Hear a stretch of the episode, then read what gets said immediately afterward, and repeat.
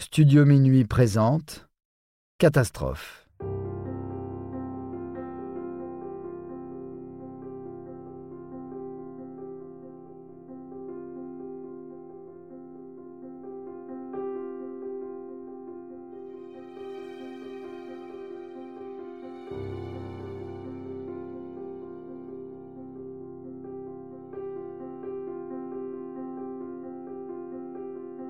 Air New Zealand, vol 901. Aller simple fatale pour continent austral.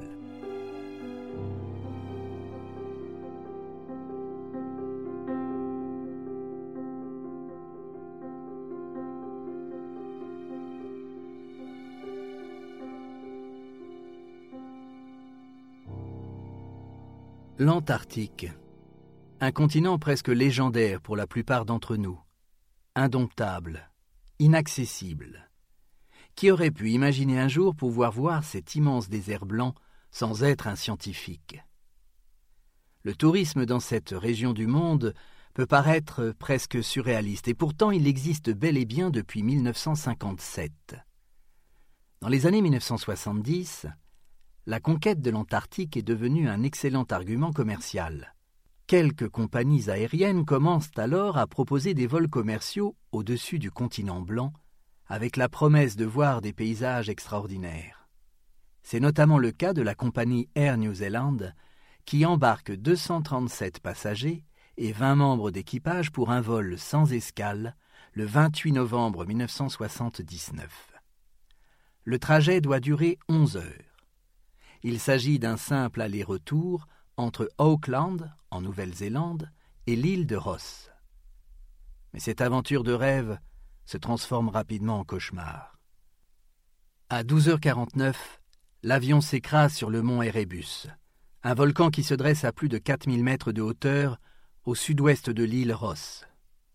De ce voyage, il ne reste que des photos et bandes vidéo prises par les touristes quelques secondes avant leur mort.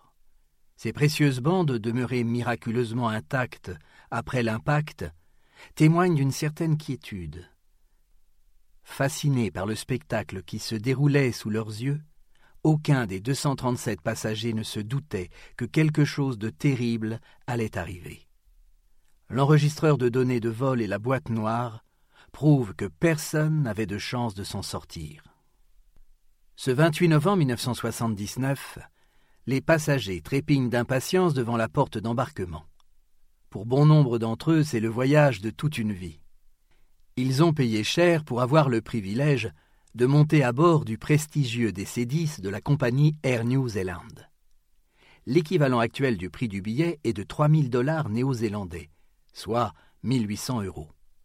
Mais ce que les agences de voyage leur ont promis n'a pas de prix. L'Antarctique est un territoire à la géographie fascinante. Sa région regorge d'une faune sauvage diverse qu'il sera possible d'observer vue du ciel, si la météo est assez clémente. Cependant, il n'est pas rare que les changements climatiques viennent perturber les belles et éternelles journées d'été de cette partie du globe.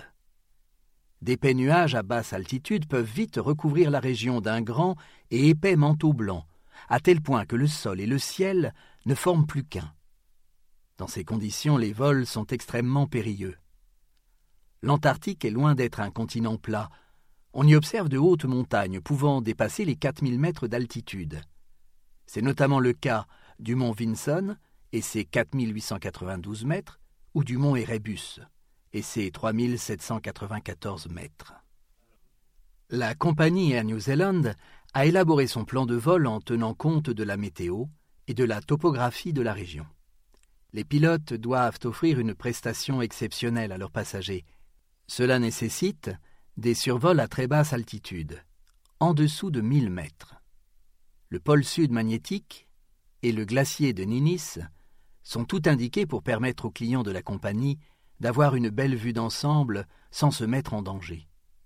Si les conditions météo ne le permettent pas, la compagnie a prévu un plan de repli sur l'île de Ross. Elle promet ainsi un sublime programme de croisière avec le survol du mont Erebus, dont le lac de lave au milieu du cratère est visible depuis les hublots de la cabine. Le premier vol commercial Air New Zealand en partance pour l'Antarctique, est officiellement lancé en 1977. Des règles de sécurité strictes empêchent la compagnie d'envoyer ses avions à tout va. L'Antarctique est un territoire particulièrement protégé. Seule une centaine de personnes y vivent en permanence pour des raisons scientifiques ou militaires. Les vols commerciaux sont rares. Il ne faut parfois qu'une demi-journée pour vendre toutes les places disponibles. Être à bord d'un DC-10 est donc un extrême privilège, tout comme le piloter. C'est le commandant Jim Collins qui a la chance de mener à bien ce voyage. C'est un pilote hautement estimé par la compagnie pour ses nombreuses expériences en long courrier de plus de 12 heures. Il a déjà réalisé plus de 11 000 heures de vol, dont près de 1000 sur un appareil de type DC-10. En revanche, c'est la toute première fois qu'il se rend en Antarctique. Pour que tout se déroule bien, il s'entoure d'une solide équipe comprenant deux autres pilotes, les officiers Mark Cassin et Graham Neville Lucas, et deux ingénieurs de vol, Gordon Brooks et Nicolas Maloney. Dix-neuf jours auparavant, toute l'équipe a eu le droit à un briefing complet sur le déroulé du vol.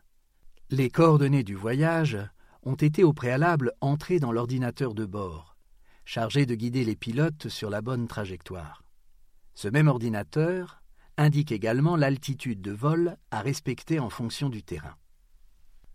Ce 9 novembre 1979, il a été décidé que le vol Air New Zealand 901 serait autorisé à survoler à basse altitude le détroit de McMurdo, un bras de mer situé entre l'île de Ross et le continent antarctique.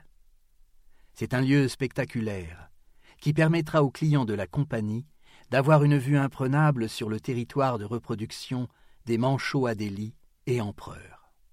L'observation de phoques et d'orques est également au programme, treize autres vols commerciaux ont emprunté cette même route sans rencontrer la moindre difficulté. Les passagers étaient d'ailleurs tellement comblés que certains chanceux ont acheté un autre billet. Le 28 novembre au matin, Jim Collins et son équipe s'installent dans le cockpit et revoient une dernière fois leur plan de vol. La veille, Jim a ajouté quelques annotations il a marqué les différents points d'observation où il pourrait mener son DC-10 en toute sécurité sous 1500 pieds au-dessus du sol, soit 460 mètres.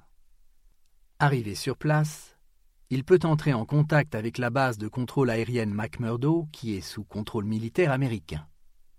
Depuis le lancement des vols commerciaux vers l'Antarctique, les compagnies aériennes ont conclu un accord avec la base. Celle-ci est dans le devoir d'indiquer les conditions météorologiques aux avions commerciaux et d'établir la bonne altitude en conséquence. Avec une telle prévoyance, il n'y a aucune raison pour que le voyage du DC-10 se passe mal. Les passagers font la connaissance de leur guide, Peter Mulgrew. C'est l'une des stars mondiales de l'époque dans l'univers de l'alpinisme. Mulgrew a notamment participé à la célèbre expédition Fuxillary de 1956 dans l'Antarctique. Il connaît donc très bien cette région. C'est un véritable connaisseur qui n'a aucun mal à transmettre sa passion à son auditoire. À 7h21, la tour de contrôle de l'aéroport d'Auckland autorise Jim Collins à mettre les gaz. L'avion s'élance dans les airs.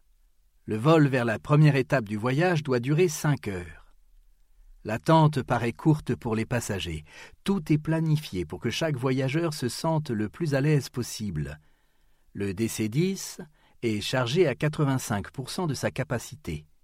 Il y a de nombreuses rangées vides pour pouvoir se déplacer librement entre les hublots et avoir différents points de vue intéressants sur l'extérieur. Une dizaine de stewards et hôtesses de l'air sont également là pour assurer le service. Des collations sont prévues à la demande et le champagne est offert. Les verres se vident et se remplissent sans limite. Aux alentours de midi, l'avion n'est plus qu'à 225 km de la station McMurdo. Le commandant de bord décide d'amorcer une première descente pour se maintenir à l'altitude habituelle du 901. Depuis leur position, les passagers peuvent déjà observer le glacier de Ninis, un territoire de glace gigantesque de plus de 50 km. Les appareils photo et caméras immortalise ce moment unique. Au micro, Peter Mulgrew assure l'animation. Il fournit de précieuses explications sur ce territoire, sa faune, et en profite pour glisser quelques anecdotes sur son expérience personnelle. Les passagers sont ravis. Le commandant Collins et son copilote Cassine ne veulent pas interrompre ce moment d'allégresse. L'île Ross n'est plus très loin. Le pilote veut descendre un peu plus bas pour offrir à ses passagers une meilleure visibilité sur le détroit de McMurdo. En regardant sur leur gauche, ces derniers pourront même observer les majestueux contours du mont Erebus. Cassine lance son appel radio pour en informer la base aérienne.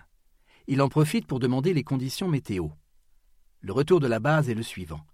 Ciel bas dans la zone à environ 2000 pieds et un peu de neige, mais notre visibilité est encore d'environ 40 miles.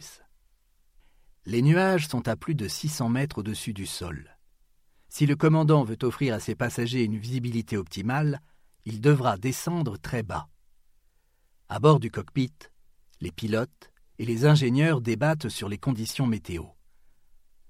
Collins fait remarquer qu'il sera très difficile dans ces conditions de distinguer le sol des nuages. C'est un sacré dilemme. Les pilotes ont de lourdes responsabilités.